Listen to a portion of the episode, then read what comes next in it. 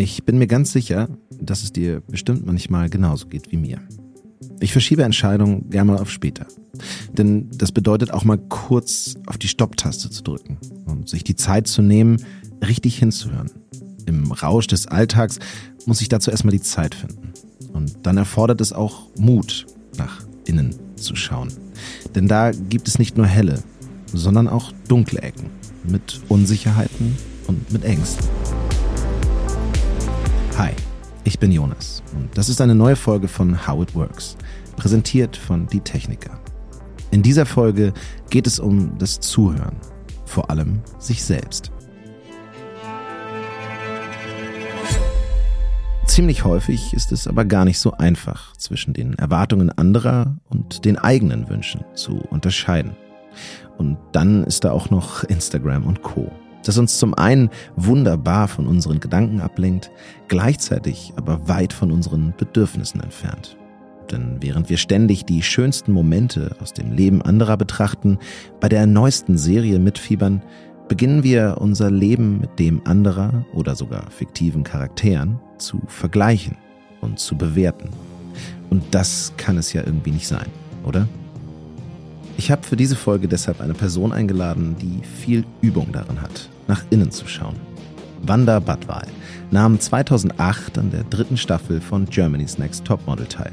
Heute ist sie Yoga- und Meditationslehrerin und sagt, dass ihr der innere Weg des Yoga, der Weg der Selbsterkenntnis, geholfen hat, ihren Platz im Leben zu finden. Wie genau, das wird sie uns sicher gleich erzählen. Und dann habe ich mir noch Gedanken gemacht, was es eigentlich für einen ausgeglichenen Lebensstil braucht, der es erlaubt, sich selbst gut wahrzunehmen. Und da bin ich ziemlich schnell auf eine Sache gestoßen. Schlaf. Denn wenn ich nicht ausreichend schlafe, bin ich weniger konzentrationsfähig, noch abgelenkter und das führt oft dazu, dass ich meine Bedürfnisse gar nicht mehr wahrnehmen kann. Was wir für gesunden Schlaf machen können und ob man gesunden Schlaf sogar trainieren kann, Darüber spreche ich mit der Expertin Gesa Feddersen von der Techniker. Jetzt geht es aber erst einmal los mit dem ersten Gespräch. Viel Spaß! Ja, zuallererst einmal herzlich willkommen. Hi Wanda, schön, dass du dabei bist. Ja, vielen Dank für die Einladung. Ich freue mich sehr, hier dabei zu sein. Würdest du dich einmal äh, für die Hörerinnen und Hörer, die dich jetzt noch nicht kennen, äh, vorstellen? Ja, sehr gerne. Ich bin Wanda Badwal, Yoga-Meditationslehrerin, Autorin und Sprecherin, auch in meinem eigenen Podcast. Dann ist das ja quasi ein Heimspiel für dich. Äh, dann die erste richtige Frage für dich. Würdest du mir erzählen, was beschäftigt dich gerade in deinem Leben? Ja, was beschäftigt mich gerade? Hm, eine ganze Menge natürlich auf den unterschiedlichen Ebenen des Menschseins. Hm, ganz, ganz grob gesagt kann ich auf jeden Fall sagen, bin ich in einem Adaptierungsprozess. Wir sind nämlich vor circa sechs Monaten von Deutschland nach Portugal ausgewandert. Oh, wow. Also ich mit meiner Familie, mit unserem kleinen Sohn, mit unseren Hunden, ähm, mit allem Geraffel, was wir so haben und ähm, bauen hier so unseren Lebenstraum auf, haben hier ein Grundstück gekauft und ja, ähm, das ist auf jeden Fall sehr, sehr, sehr präsent. Natürlich das Mama-Sein. Ich bin seit einem Jahr Mama und wie das so geht, die Work-Life-Balance zu finden. ich weiß nicht, ob sie irgendjemand schon gefunden hat, aber ähm, wie das so geht. Also Mama sein, ähm, in den unterschiedlichen Rollen zu sein, ein eigenes Business zu haben, äh, was ich führe, ähm, Mitarbeiter zu führen, Partnerin zu sein, auszuwandern, all das auf einmal, das ist eine ganze Menge. Ja, allerdings. Das kann man wirklich so sagen. Also das klingt äh, wahnsinnig spannend, aber auch wahnsinnig herausfordernd, weil es eigentlich ja nach Umbrüchen klingt. Gibt es da was, was dir ein Stück weit auch Halt gibt in solchen Umbruchsphasen? Also was mir ganz viel Halt gibt, ich würde es nicht als Kleinigkeit bezeichnen, aber es ist definitiv meine eigene Praxis. Also meine spirituelle Praxis der Meditation, ähm, des Yogas, ähm, was ich versuche täglich zu schaffen. Das gelingt als Mama nicht immer so, auch wenn, sag ich mal, das Leben passiert, gelingt es auch nicht immer. Jetzt gerade hatte ich ähm, zum zweiten Mal Corona. Oh, Mist. Aber das Wichtigste ist, dran zu bleiben und immer wieder eine gute Routine für sich selbst zu entwickeln, meiner Meinung nach, um in Zeiten, in denen viel im Außen in der Veränderung ist und es ist ja immer so im Leben, dass sich ganz viel im Außen verändert. Und sich dann mit etwas zu verbinden auf täglicher Basis, was unveränderlich ist in dir, in die Stille zu gehen. Und das ist das, was mir Halt gibt. Ja, da sind wir auch schon direkt beim Thema, weil äh, ein Teil davon oder genau das gibst du ja weiter in deinem Studio. Ne? Du hast ja dein eigenes Online-Yoga-Studio und hast schon wahnsinnig viele Menschen unterrichtet. Wie bist du denn selbst zum Yoga gekommen? Ja, genau, richtig. Ich habe ein eigenes Online-Yoga-Studio gegründet in Covid-Zeiten. Mm, ich unterrichte seit zehn Jahren Yoga, habe bestimmt schon tausende von Unterrichtsstunden gegeben. Ich bilde Yogalehrer aus. Ähm, und meine allererste Yogastunde war mit Anfang 20, parallel damals zu meiner Musical-Ausbildung. Mm, ich habe ja Tanz, Gesang und Schauspiel in Hamburg an der Stage School ähm, nach dem Abi gemacht. Also drei Jahre ähm, Diplom-Musical-Darstellerin. Und ähm, das okay. war eine Zeit geprägt von sehr viel Leistungsdruck, von ähm, sehr viel Wettbewerbskampf und ähm, auch ganz viel Härte gegen mich selbst.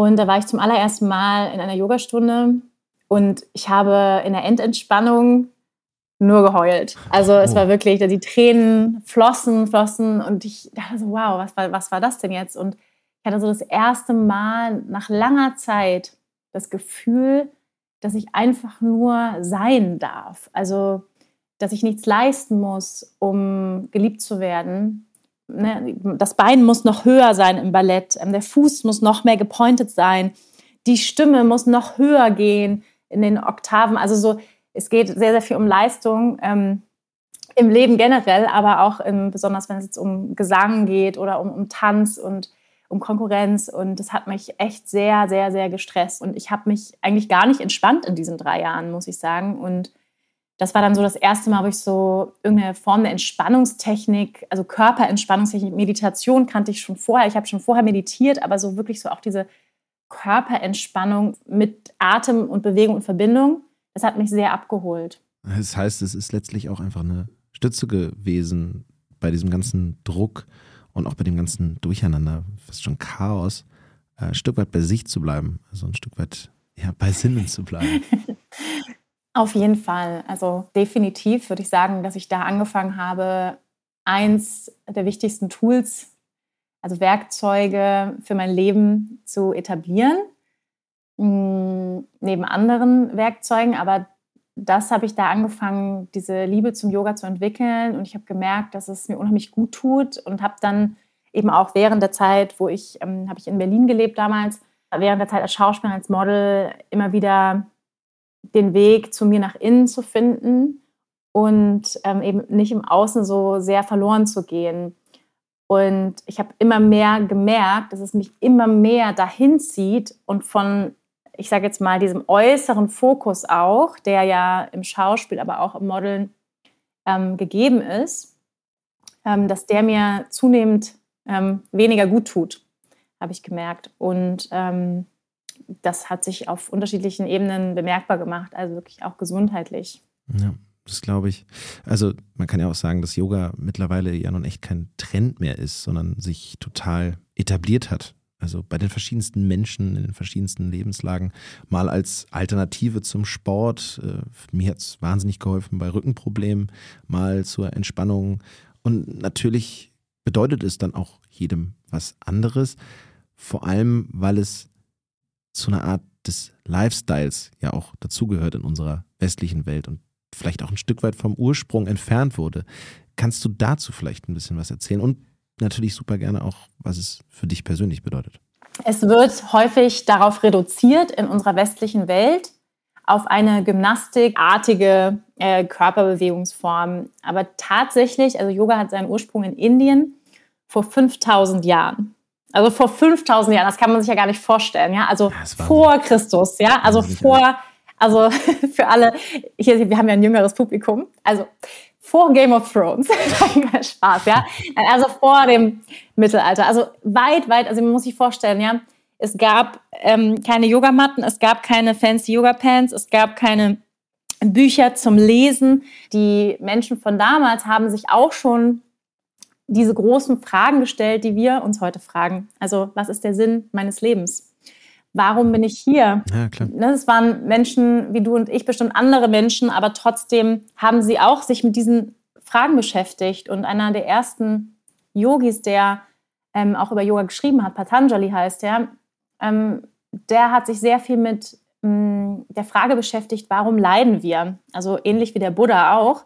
Warum leiden wir überhaupt? Und ähm, hat herausgefunden, dass eine der größten Ursachen in unserem Geist liegt, also in unseren Gedanken, also was wir denken und dass wir unseren Ged Gedanken Glauben schenken und dass unsere Gedanken unruhig sind und dass wir ich mal, auch Opfer unserer unruhigen Gedankenmuster sind. Und ja, also ich könnte noch viel, viel mehr dazu sagen, aber was ist Yoga? Yoga in der Kürze ist eine Wissenschaft tatsächlich. Man kann Yoga messen und es gibt mittlerweile auch viele Studien darüber, über die Wirkung, die Yoga hat auf Menschen. Yoga messen, das musst du, glaube ich, einmal erklären. Naja, zum Beispiel, indem du sagst, okay, eine bestimmte, ähm, eine bestimmte Zielgruppe ja, wird über einen bestimmten Zeitraum immer wieder befragt, zum Beispiel, ja, wie hat sich ihr Schlaf verbessert oder ähm, wie ist ihr Immunsystem, ihr Zufriedenheitszustand. Und es, es ist messbar, dass Yoga die Zufriedenheit fördert, dass Yoga ähm, die Gesundheit, also das Immunsystem stärkt. Ähm, es ist messbar,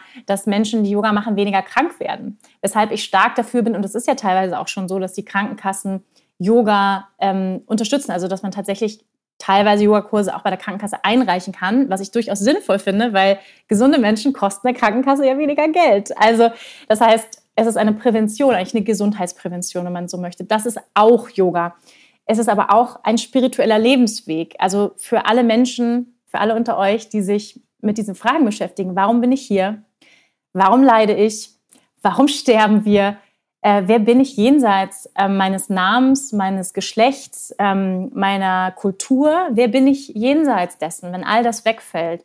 Und ähm, Yoga gibt viele großartige Antworten auf diese existenziellen Fragen. Ich habe ganz viele Antworten für mich im Yoga gefunden die ich so ehrlicherweise in anderen Systemen noch nicht gefunden habe. Also vielleicht in philosophischen Systemen, aber Yoga ist auch eine Lebensphilosophie. Es ist eine Philosophie für jeden Menschen. Und deswegen hat Yoga so viel mehr ähm, uns zu geben. Also es hat natürlich auch Körperübungen, also die sogenannten Asanas. Mm, aber im Westen wird Yoga halt sehr darauf reduziert, auf diese Körperübungen. Und dazu gehört aber auch, es gehören Atemtechniken dazu, Meditationstechniken, bestimmte Mantren, also bestimmte heilige Silben, die wir rezitieren können, ähm, yogische Werte, ähm, philosophische Ansätze, also all das, ähm, sag ich mal, auch, wie wir, wie wir miteinander leben und uns verhalten können. Also all das steckt da drin und da ist ganz, ganz viel. Also je, jedem tiefer man ins Yoga einsteigt, in den yogischen Weg, desto mehr entdeckt man, was es da alles noch, noch gibt. Und es ist wirklich ein, ein System für unser Leben, was uns einfach helfen kann, in dieser komplexen Welt ein bisschen besser klarzukommen. so kann man sagen, ja. Sehr gut.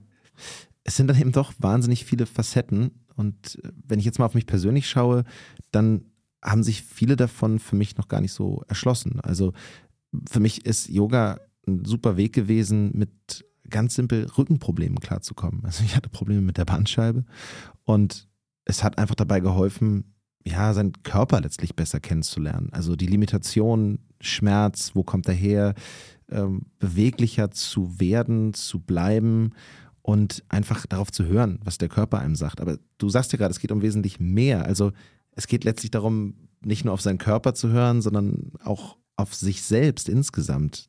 Wie kann das denn gelingen? Also du hast ja gerade selbst gesagt, dass wir diese komplexe Welt haben, die auf uns eindringt, verschiedene Stimmen, die von außen auf uns wirken. Wie kann es denn gelingen, dass wir auf uns besser hören, statt auf diese äußeren Einflüsse? Also welche Bedeutung kann Yoga da haben? Ja, also ich sag mal, die Psychologen sagen dazu, wir sind auch viele. Also wir haben verschiedene Persönlichkeitsanteile. Das wir verschiedene Stimmen haben in uns. Ne? Zum Beispiel sind die Stimmen unserer Eltern sehr, sehr laut, meistens. Ne? So, es gibt vielleicht einen Teil in uns, der immer noch die Stimme der Mama hört, was die dazu sagt, ja, wenn wir irgendeine Entscheidung treffen oder so. Also was ich denke, was sie sagen würde. Genau, genau, was wir denken, was sie dazu sagen würde. Aber was sie vielleicht auch selber immer sagt. Dann haben wir natürlich auch innere Anteile, die in uns sprechen. Ja, das, es gibt diesen Begriff das innere Team. Und da haben wir zum Beispiel die innere Kritikerin, die wir alle sehr, sehr gut kennen.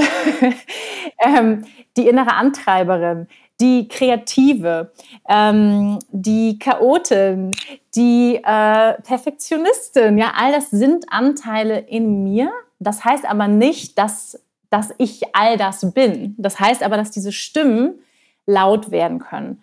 Und Yoga ist ja eine Möglichkeit, um still zu werden, also um Atem und Bewegung auf der Yogamatte zusammenzuführen. Der Geist kommt zur Ruhe und plötzlich, ja, viele Menschen sagen, ich kann nicht meditieren, weil mein Geist ist so unruhig.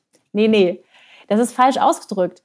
Dein Geist ist immer unruhig. Du merkst es nur erst dann, wenn du dich hinsetzt und still wirst. Dann merkst du auf einmal, wie unruhig der Geist wird. Aber unser Geist ist immer unruhig. Das ist die Natur des Geistes. Nur merken wir es die meiste Zeit nicht. Und wenn wir dann auf die Yogamatte gehen, merken wir so, wow, was geht da ab in mir? So viele Stimmen, so viel. Und wer bin jetzt eigentlich ich?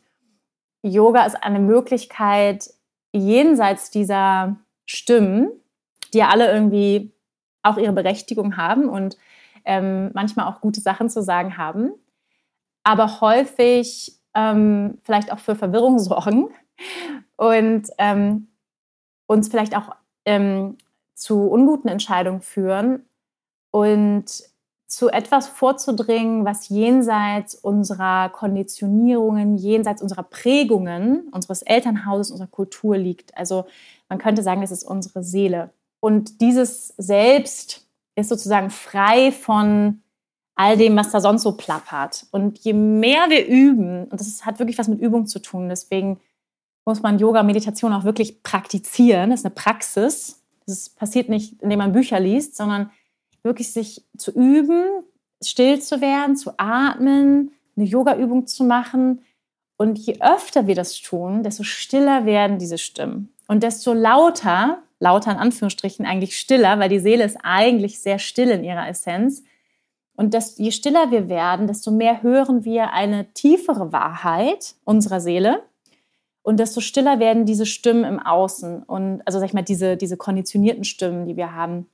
Und desto klarer können wir die Stimme unserer Seele hören und wissen, was ist der nächste Schritt in meinem Leben, was tut mir gut, mit wem möchte ich meine Zeit verbringen. Und ja, also Meditation, Yoga ist, ist auf jeden Fall eine Möglichkeit, mh, diese Stimmen, dass sie die ruhiger werden.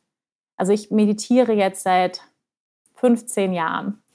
Und ja, ich kann auf jeden Fall sagen, dass die Stimmen es ist nicht so, dass die weg sind. Ne? Sie sind immer noch da, aber ich höre, also ich höre ihnen nicht so zu und sie sind sehr viel leiser. Also sie werden so im Volume so äh, runtergedreht im Laufe der Zeit. Vielleicht auch sie zu unterscheiden. Total. Und ich weiß auch, ah ja, da spricht gerade wieder der, da spricht wieder gerade dieser. Also, ne, ich, ich sage ganz gerne, wenn, wenn du dich selbst wirklich kennenlernen willst, und Yoga wird auch der Weg der Selbstkenntnis genannt, also sich selbst kennen und verstehen wollen zu lernen, dann reicht Yoga in Anführungsstrichen, wenn wir wirklich tief uns verstehen wollen, nicht. Ich glaube, es braucht begleitend eine Form von Therapie, Coaching, ähm, irgendetwas, was dir hilft. Also ich sage auch immer gerne, Yoga hilft dir, Türen zu öffnen in dir. Also deswegen weinen auch ganz viele Menschen, wenn sie anfangen mit Yoga. Das werde ich häufig gefragt, warum weine ich denn? weil all das, was sich angestaut hat in deinem Körper-Geist-System, wird durch Yoga nach oben gespült. Und dann gehen da Türen auf und dann kommen vielleicht Themen, Erinnerungen aus der Vergangenheit, Kindheit und so weiter. Und diese Themen alleine zu bewältigen, halte ich für sehr herausfordernd. Und es ist gut, sich Unterstützung zu holen auf dem Weg und ähm, eben durch einen Coach, durch eine Therapeutin, gute Freunde, aber wirklich da mit jemandem drüber zu sprechen, was da so hochkommt, ähm, vielleicht für Erinnerungen, für Themen und ähm, dann sich selbst einfach besser kennenzulernen. Ich finde das das Spannendste und Geilste in diesem Leben, ehrlich gesagt. Also uns, uns selbst verstehen und kennenzulernen. Ich finde, das macht unheimlich viel Spaß. Es ist auch für die Mutigen. für die Mutigen unter uns. Ähm, aber es ist einer meiner, also ich glaube, wenn es einen Lieblingssatz gibt, dann ist es wahrscheinlich der von Ramana Maharishi, ein Weiser, und der sagt, dass der größte Dienst, den du dieser Welt tun kannst, ist, dich selbst kennen und verstehen zu lernen. Ja, und weil ich glaube, wenn wir uns alle wirklich kennen und verstehen würden, würde es wahrscheinlich Frieden in dieser Welt geben. Also es, es beginnt alles bei uns. Hm. Ja, das ist ein absolut guter und nachvollziehbarer Gedanke. Also gerade weil auch unglaublich viele Konflikte in unserem Umfeld entstehen, weil man mit sich selbst nicht ehrlich oder nicht im Reinen ist, wie soll man es dann mit anderen in manchen Situationen sein? Also ähm, ja, ein absolut nachvollziehbarer Gedanke auf der Suche nach dem Weg, wie man besser auf sich hören kann. In dem Zusammenhang würde ich gerne mit dir nochmal über ein anderes Thema sprechen, was in dieser Folge auch später nochmal eine gesonderte Rolle spielen soll. Ähm, und zwar das Thema Schlaf. Bei dem, was du beschreibst, bei dem, wie man an sich und an seinem Geist letztlich und auch an seinem Körper arbeiten kann, spielt ja Schlaf eigentlich zwangsläufig eine Rolle. Also ich für mich selbst kann sagen, dass es einen großen Einfluss darauf hat, wie ich mich fühle, wie ich geschlafen habe, wie lange ich geschlafen habe. Es ist aber sehr unregelmäßig und ich kann das sehr schwer feststellen, ob ich viel Schlaf brauche, wenig Schlaf. Es variiert auch oft, habe ich das Gefühl. Wie ist es bei dir? Kannst du gut mit wenig Schlaf umgehen? Ähm, kann man überhaupt gut mit wenig Schlaf umgehen? Was hilft dir für einen guten Schlaf? Und auch wenn die Frage vielleicht ein bisschen vermessen ist, wenn man deine aktuelle Situation bedenkt, hast du sowas wie eine Abendroutine oder sowas? I wish. das hab ich mir gedacht. Ja, ähm, jetzt da ich Mama bin, ähm, ist das Thema Schlafen nochmal so eine ganz andere Nummer geworden. Es ist ja bewiesen, dass, ähm, dass wenn wir langfristig mit zu wenig Schlaf, dann laufen wir durch die Gegend, wie jetzt wenn wir leicht betrunken wären, also mit leicht Promille im Blut. Ne? Also viele Menschen, also ich habe mal gelesen, 80 Prozent der Menschen haben Schlafstörungen. Ähm, das ist ziemlich viel.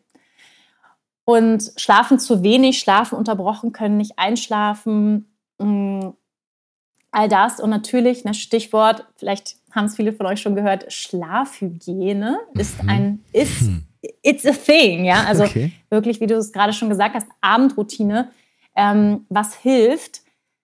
Also natürlich hilft es, ich arbeite auch gerne im Einklang mit den ayurvedischen Prinzipien. Ayurveda ist die Schwesternwissenschaft des Yoga und ist eigentlich die Wissenschaft vom Leben, also wie wir ein balanciertes, gesundes Leben führen können. Und Ayurveda arbeitet im Einklang mit den Zyklen des Tages und sagt zum Beispiel, ja, ähm, wenn die Sonne untergeht, dann ist es für uns Menschen auch Zeit, uns Richtung Schlaf zu bewegen. Das heißt, ruhiger zu werden, das heißt, zu lesen, langsam das Tempo runterzufahren, nicht mehr so viel zu arbeiten und, und, und. Also damit sozusagen mit diesen Zyklen des, der Natur im Einklang zu leben, das tun wir schon lange nicht mehr, weil wir, sag ich mal, künstliches Licht haben und deshalb bis, weiß nicht, zwei Uhr nachts oder länger aufbleiben können. Aber es ist nicht gut. Also was Blaulicht zum Beispiel gehört dazu, macht unruhig. Also das Schlechteste, was man machen kann, ist sich abends im Bett noch zwei Stunden eine Netflix-Serie reinzuhauen und dann versuchen zu schlafen.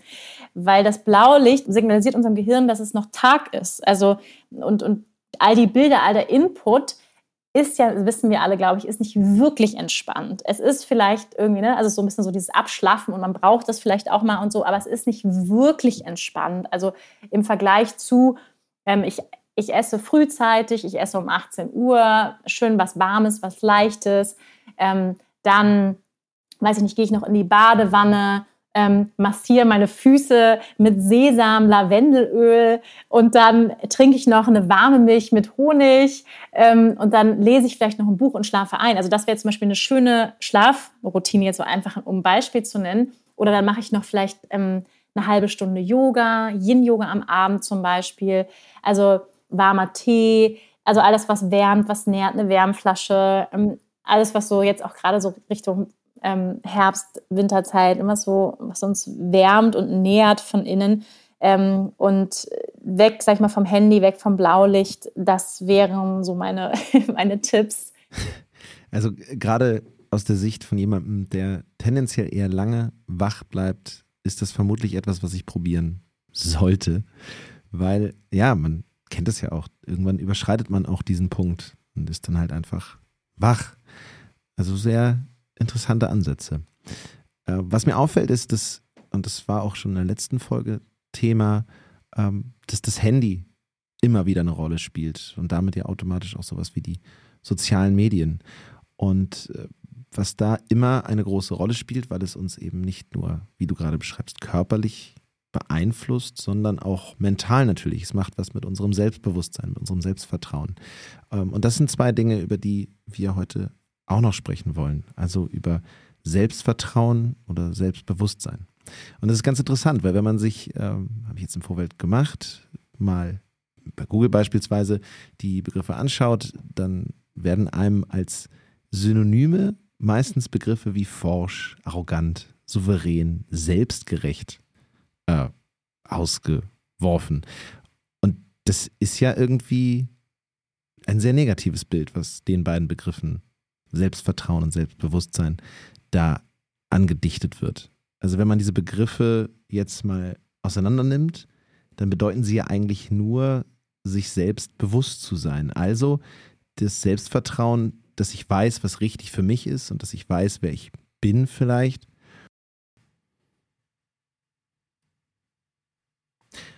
Und du hast jetzt ja auch schon erzählt, dass gerade während deiner Karriere als Schauspielerin oder auch während deiner Teilnahme bei Germany's Next Topmodel, die ja stark in der Öffentlichkeit stattfanden, dass da ähm, auch ein enormer Druck eine Rolle spielt. Und um beim Thema Selbstvertrauen und Selbstbewusstsein zu bleiben, dass es eben auch Stellen in deinem Leben waren, an denen sich Selbst- und Fremdwahrnehmung sehr stark unterschieden haben, oder?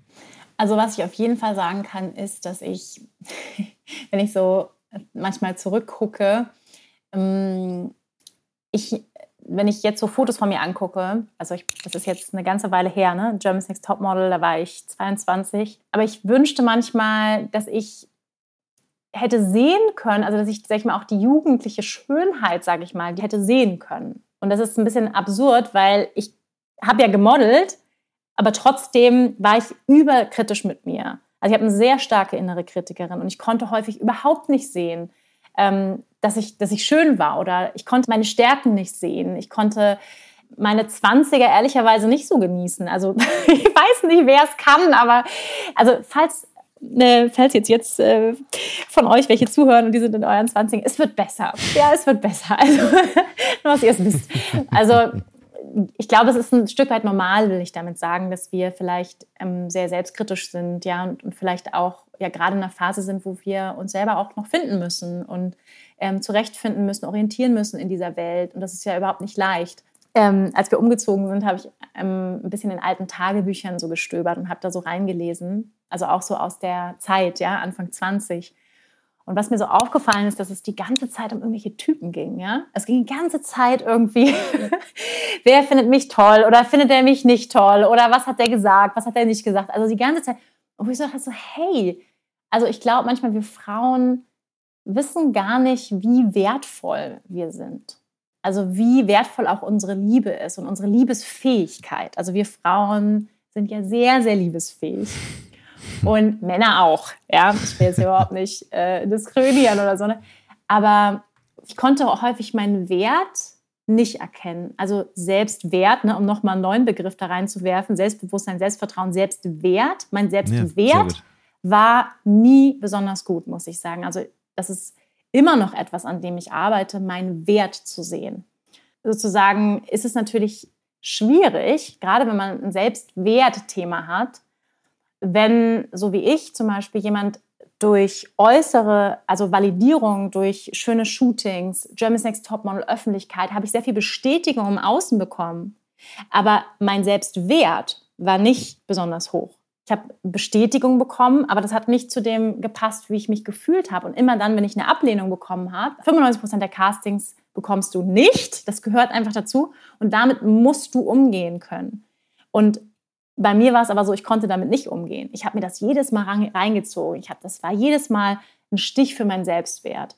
Und deswegen hat mir das auch, war das so toxisch für mich, diese Welt, weil mich das sehr stark verunsichert hat. Ja. Es ist ja auch spannend, dass da so ein Zusammenhang besteht und dass es nicht unbedingt Hand in Hand gehen muss. Also Selbstwert, Selbstbewusstsein, Selbstvertrauen.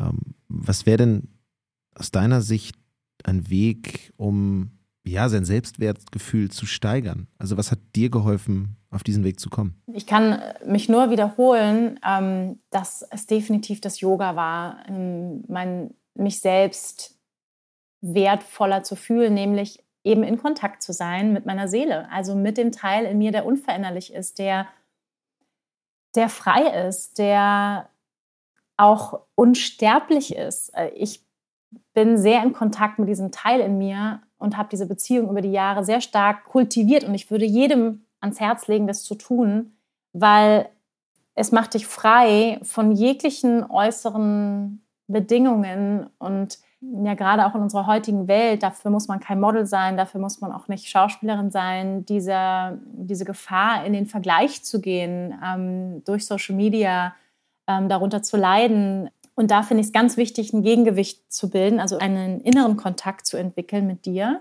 mit, mit deinem Selbst. Und im Yoga sagen wir, es gibt eigentlich zwei Selbst. Also es gibt dein kleines Selbst, das ist sozusagen klein, dein Ego, deine Ich-Identität in dieser Welt, die auch wichtig ist. Und dann gibt es dein großes Selbst, dein höheres Selbst, was unabhängig ist davon, also deine Seele hat kein Gender, es hat keinen Namen, es hat keine Wohnung und kein Auto.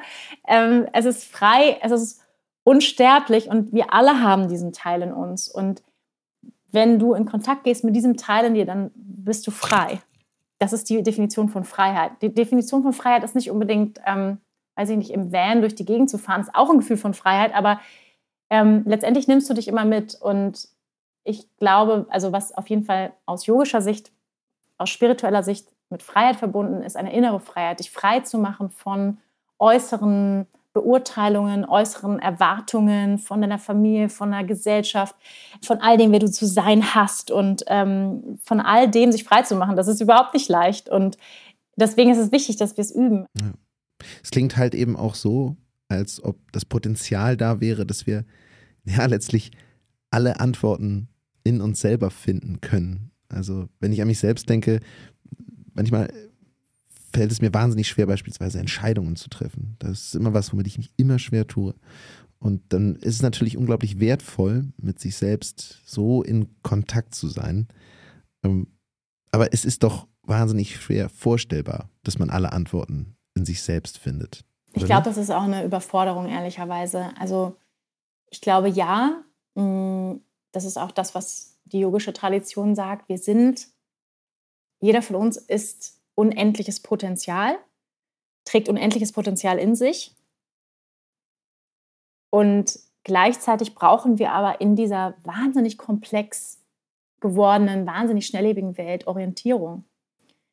Ähm, und nicht nur Orientierung an Influencern sondern Orientierung an starken Frauen und Männern, die für eine bessere Welt einstehen, die ihre Stimme nutzen. Ähm, und ich persönlich habe mir immer Hilfe gesucht in meinem Leben mit Lehrerinnen und Lehrern in der Form von Coaches, Therapeuten, Heilern, Yogalehrerinnen, Yogalehrern, ähm, um Orientierung zu haben. Ich glaube, es ist ganz wichtig, ähm, sich zu orientieren an Menschen, an Vorbildern, Mentoren und Lehrerinnen, ja, wo du sagst, so, die inspirieren mich, die, da fühle ich mich gut. Ich habe das Gefühl, ja, die, die zeigen mir eine Richtung oder die verkörpern etwas, was ich mir selber wünsche oder ein Leben, was ich mir selber wünsche.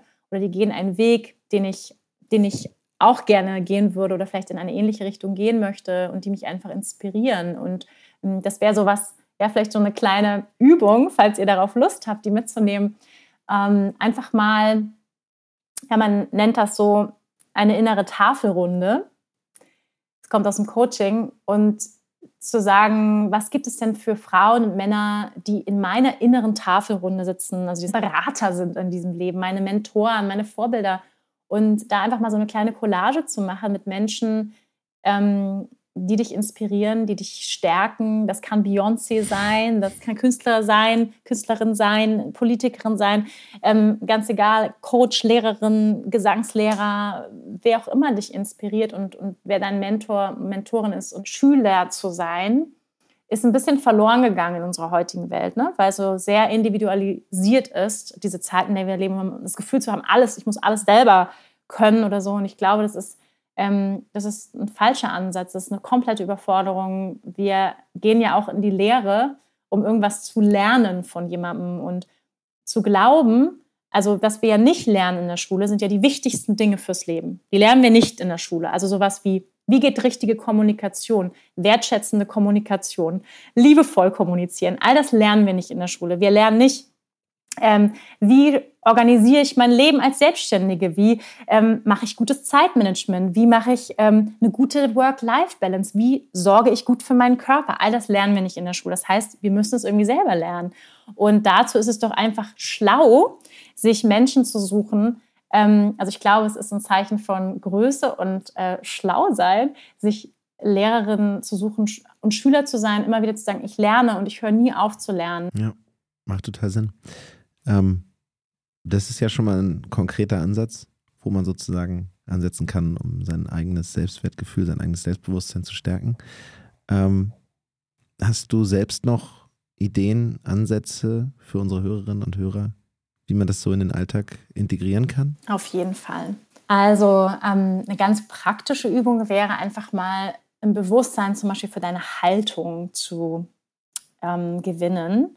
Hm, weil wenn wir ja, wenn wir schüchtern sind, wenn wir ein geringes Selbstbewusstsein haben, dann stehen wir meistens mit hängenden Schultern da und ähm, richten den Blick nach unten. Und es wirkt tatsächlich auf unser Selbstbewusstsein, wenn wir uns, sag ich mal in Anführungsstrichen, zwingen, uns gerade hinzustellen. Ja? Und immer mal wieder so im Alltag einzuchecken, wie stehe ich denn gerade, wie sitze ich denn gerade. Und wenn wir das tun, dann ist das für unser gesamtes System ein Zeichen der Aufrichtung. Ja, ich bin aufgerichtet. Dafür hilft übrigens auch Yoga, eine bessere Körperhaltung zu entwickeln. Und wenn wir aufgerichtet durchs Leben gehen, dann sind wir auch automatisch schon selbstbewusster. Also das, diese Körperhaltung macht was mit uns, aber auch das Yoga hilft natürlich. Und natürlich hilft auch jede andere Form von Körperbewegung, einfach ein Körperbewusstsein zu entwickeln. Also ich finde, das sieht man auch gut an, an ähm, Kindern, die zum Beispiel früh Sport gemacht haben. Die sind häufig oder einfach sportlich sind, ähm, sind häufig selbstbewusster, weil sie einfach ein besseres Selbstbewusstsein auch von ihrem Körper haben, ne? wie sie mit dem Körper umgehen. Das ist jetzt einfach so ganz praktisch. Ähm, und dann natürlich ähm, wirklich auch Atemübungen, also um, wenn wir still werden, dann sind da diese ganzen Stimmen und wer bin ich denn jetzt? Und das kann für Verwirrung sorgen. Und was hilft, den Geist zu stabilisieren, ist eine Atemübung und die ist ganz, ganz simpel. Und die geht folgendermaßen. Einatmen für sechs Zählzeiten, halten für drei Zählzeiten, ausatmen für sechs Zählzeiten und halten für drei Zählzeiten. Also sechs, drei, sechs, drei. In diesem Atemrhythmus zu atmen ist eine der besten Atemtechniken, die ich kenne. Und was sie tut, ist, dass sie deinen Geist stabilisiert und beruhigt. Und wenn dein Geist ruhig und stabil ist, dann kannst du dich mit etwas verbinden, was größer ist, mit deinem höheren Selbst, als dein kleines Selbst. Also dann kannst du dich, sag ich mal, jenseits dieser ganzen Stimmen, dann werden die ein bisschen ruhiger. Nicht sofort, aber wenn du das übst, ja, fünf, sechs Minuten, einatmen für sechs, halten für drei, aus für sechs, halten für drei, übst du fünf, sechs Minuten und ich verspreche dir, du fühlst dich hinterher so viel ruhiger, so viel klarer so viel stabiler. Ich habe es jetzt gerade parallel kurz versucht, aber ich glaube, ich muss es eher danach nochmal probieren. Aber ein super praktischer Tipp. Vielen, vielen Dank dafür. Ja, liebe Wanda, überhaupt danke, dass du so einen großen Teil von deiner persönlichen Geschichte und von deinen eigenen Eindrücken und von deinen Impulsen heute geteilt hast mit mir und mit uns und auch für die jetzt zahlreichen Tipps, die du ja direkt mitgebracht hast. Also einfach vielen Dank dass du dabei warst. Ja, sehr, sehr gerne. Vielen, vielen Dank für die Einladung und ähm, vielleicht noch etwas zum Schluss. Ja, klar, gerne. Für alle die, die einfach mal Yoga ausprobieren möchten und ähm, ja, es vielleicht noch nie probiert haben oder mich noch nicht kennen. Also die erste Stunde bei uns im Online-Yoga-Studio Rose of Fire wirklich immer kostenlos. Also ihr könnt sozusagen kostenlos ähm, testen, unser Online-Studio. Und ähm, genau, vielleicht sehen wir uns ja in einer Yoga- oder Meditationsstunde. Ja, perfekt. Wunderbar. Also das ist ja nochmal ein richtiges äh, Goodie für alle, die jetzt noch dran geblieben sind. Genau. Danke fürs Zuhören. Ciao, ciao.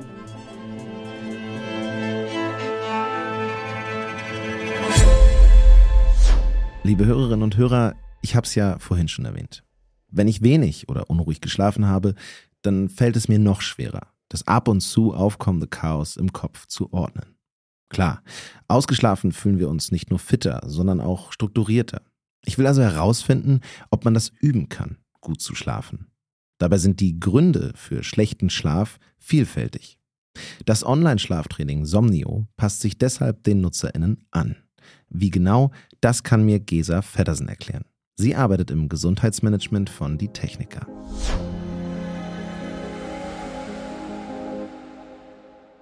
Hi Gesa, schön, dass du da bist. Hallo, ich freue mich auch. Hast du Somnio denn schon mal benutzt? Ja, tatsächlich. Ich bin nämlich gerade mitten im dem Schlaftraining. Es ist so, dass ich morgens irgendwie nicht so viel Energie habe oder mal so ein bisschen schwer aus dem Bett komme und mhm. generell gerne meine Schlafqualität verbessern wollte. Und weil wir auch alle wissen, ne, Schlaf hat einen großen Einfluss auch auf den Alltag, ähm, wie es mir auch geht und auf das Wohlbefinden und natürlich dann auch auf die Gesundheit. Und deswegen habe ich jetzt mit dem Schlaftraining tatsächlich begonnen. Ah, okay. Jetzt habe ich gehört, dass der Schlaftrainer sich den Nutzerinnen und Nutzern anpasst. Woher weiß denn der Schlaftrainer, was ich für einen Schlaf brauche? Ja, das ist eine gute Frage. Also dein digitaler Schlafbegleiter, der heißt Albert. Okay. Und Albert führt dich komplett durch die App und durch das Training. Und gleich zu Beginn ähm, gibt es ein Einführung, Einführungsmodul und da werden dir erstmal ein paar Fragen gestellt. Also Fragen zu deinem Schlafverhalten in den letzten Tagen, ob du auch im Schichtdienst arbeitest, bist du eher ein Tag- oder ein Nachtmensch. Äh, hier fand ich zum Beispiel spannend, dass ich beides bin ähm, und dass die meisten Menschen sogar eher die Mitte auch sind, sowohl Tag- als auch Nachtmensch. Genau, wann du genau schlafen gehst und auch welches Ziel du hast, ähm, welches Ziel du erreichen möchtest in dem Training. Also ich habe mir zum Beispiel zum Ziel gesetzt, dass ich meine Schlafqualität verbessern möchte und generell einfach mehr Alt, also mehr, mehr Energie im Alltag haben möchte. Und durch meine Angaben dann, die, äh, durch die Fragen von, von Albert, wird Albert immer schlauer. Und das Training wird dann mit klugen Algorithmen dann auf mich angepasst und dadurch wird es immer weiter individualisiert. Ja, und damit Albert dich gut begleiten kann, ist es zu empfehlen, morgens und abends ein Schlaftagebuch zu führen. Das ist quasi das wichtigste Instrument in dem Training und auch die Voraussetzung für ein Training, was auf dich abgestimmt ist und auf deine Bedürfnisse, auf deine Ziele. Und äh, da genau, das fließt dann maßgeblich ein in, das, in den Trainingsablauf. Und dann ähm, enthältst du entsprechend ja, auf dich abgestimmt Impulse, Anleitung, Wissen über das Thema Schlaf, Entspannungsmethoden und all das, was für dich dann das Richtige ist.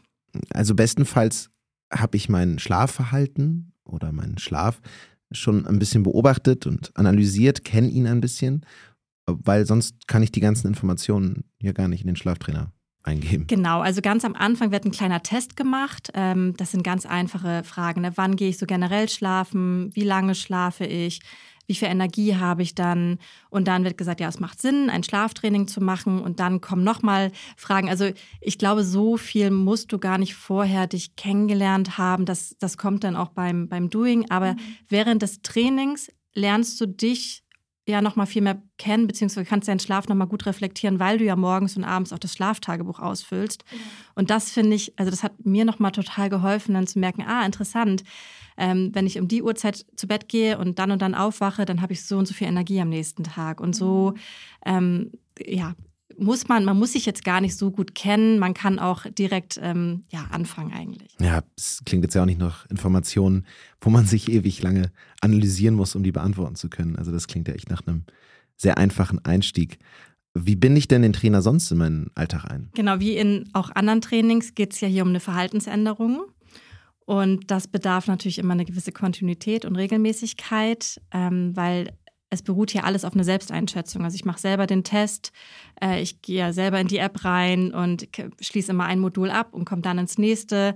Ähm, und das bedarf natürlich eine gewisse Ehrlichkeit dann auch. Ja, klar. Heißt, das ist einfach wieder eine Frage der Haltung auch. Und ähm, das Training mache ich ja in erster Linie auch für mich selbst. Und Albert kann dich unterstützen und begleitet dich auf deinem Weg, aber gehen muss man natürlich selbst. Also hier ist erstmal eine gewisse Mitarbeit gefragt. Das sollte einem natürlich bewusst sein. Also grundsätzlich besteht das Training aus insgesamt sieben Modulen. Es geht erstmal ähm, geht in eine Einführung, dann auch, wie, wie kann ich eigentlich das Schlage, Schlaftagebuch führen. Es gibt äh, Wissen zum Thema Schlaf, das ist auch sehr spannend. Es gibt Entspannungsmethoden und jedes Modul dauert circa fünf bis 25 Minuten, je nachdem, ob es um Wissen geht oder ob es wirklich um eine Anwendung geht. Und im besten Fall absolviert man zwei Module in der Woche, sodass man auf sechs bis acht Wochen kommt insgesamt. Und es wird nämlich empfohlen, was ja auch sehr hilfreich ist, damit es auch nachhaltig ist, ähm, das ähm, also zu pausieren zwischen den Modulen, damit man die Dinge anwenden kann, für sich reflektieren kann und das Training dann immer weiter auch auf dich angepasst wird. Ähm, weil du ja immer weiter Impulse bekommst, immer weiter das Schlaftagebuch führst und dadurch weiß Albert immer mehr, was du brauchst und was für dich das Richtige ist. Und daher ähm, ja, ist es so, so konzipiert, dass es über mehrere Wochen geht. Und es ist auch wirklich in den Alltag zu integrieren. Also ich denke mal so fünf bis 25 Minuten, beziehungsweise dann zehn Minuten bis eine Stunde pro Woche findet man immer Zeit. Ja, was natürlich hinzukommt, ist das Ausfüllen des Schlaftagebuchs, was man ja morgens und abends ausfüllt. Das ist auch schnell dokumentiert, weil es nur um so ganz kurze Fragen geht. Wann bin ich zu Bett gegangen? Ähm, wann bin ich aufgewacht? Wie lange habe ich geschlafen? Wie geht es mir nach dem Schlaf? Das sind so vier, fünf Fragen, die man morgens und abends dokumentiert. Ähm, da ist halt wieder die Regelmäßigkeit gefragt.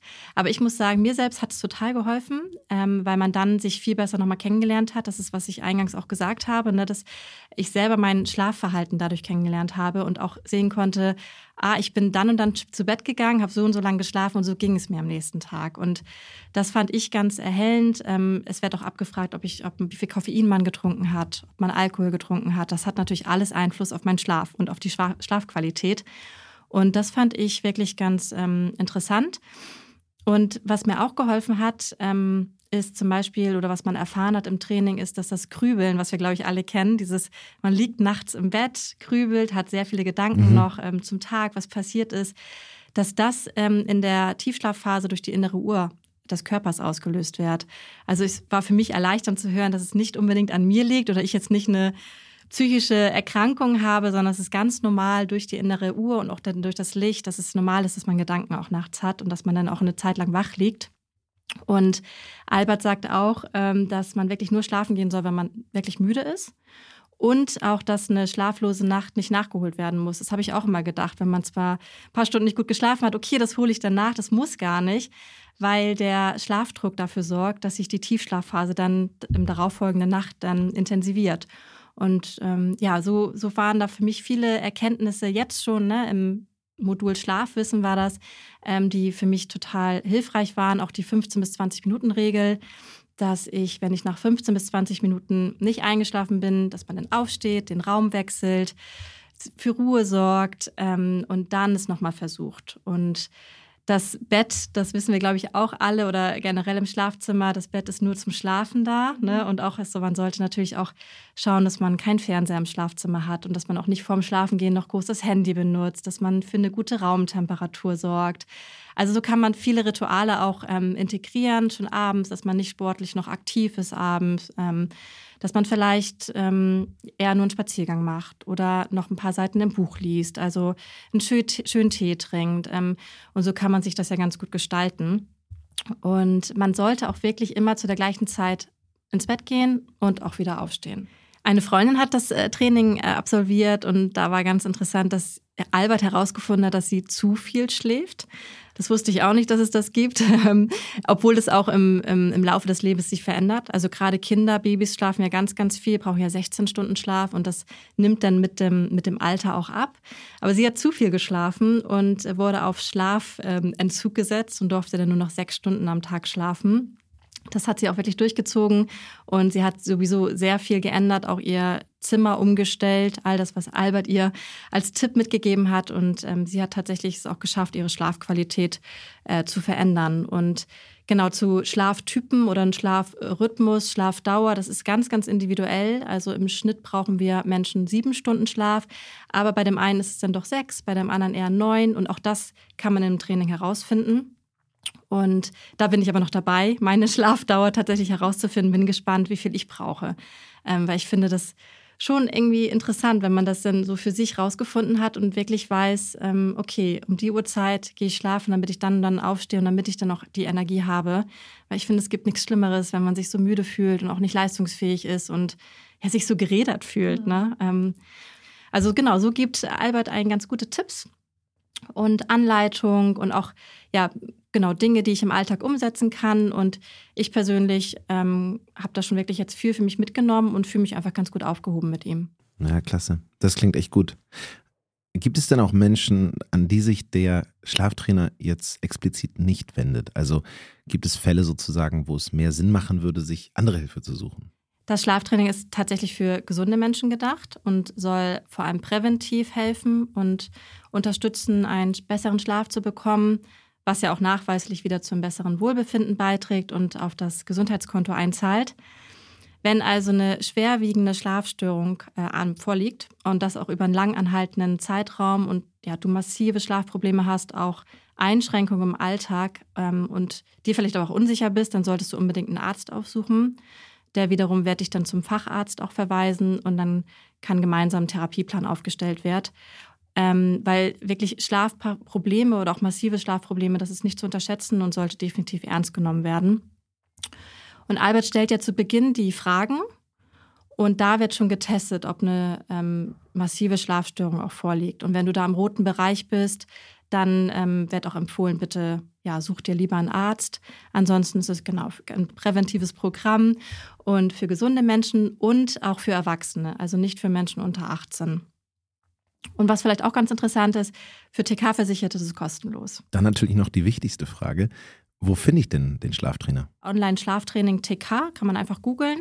Dann wird man zur TK-Seite geroutet. Dort kommt man dann dat, ähm, zu, einem, zu einem Test, den man macht. Und dann wiederum wird man weiter zum Training äh, geleitet. Dann darf man sich registrieren bei der TK.de und ähm, kann sich dann die App runterladen, die Somnio-App. Und dann kann man sich die aufrufen und ähm, ja, das Training starten. Und man wird sofort von Albert begrüßt und ähm, in das Training eingeführt. Ist ganz sympathisch ganz charmant. Sehr schön. Ja, vielen Dank, dass du heute dabei warst. Schön, dass du mit mir über den Schlaftrainer gesprochen hast. Sehr gerne, ich danke auch. Und das war sie, die zweite Folge der neuen Staffel von How It Works, präsentiert von Die Techniker. Wenn ihr keine Folge mehr verpassen wollt, dann abonniert den Podcast. So werdet ihr ganz automatisch benachrichtigt, wenn eine neue Folge erscheint. Danke fürs Zuhören und bis zum nächsten Mal.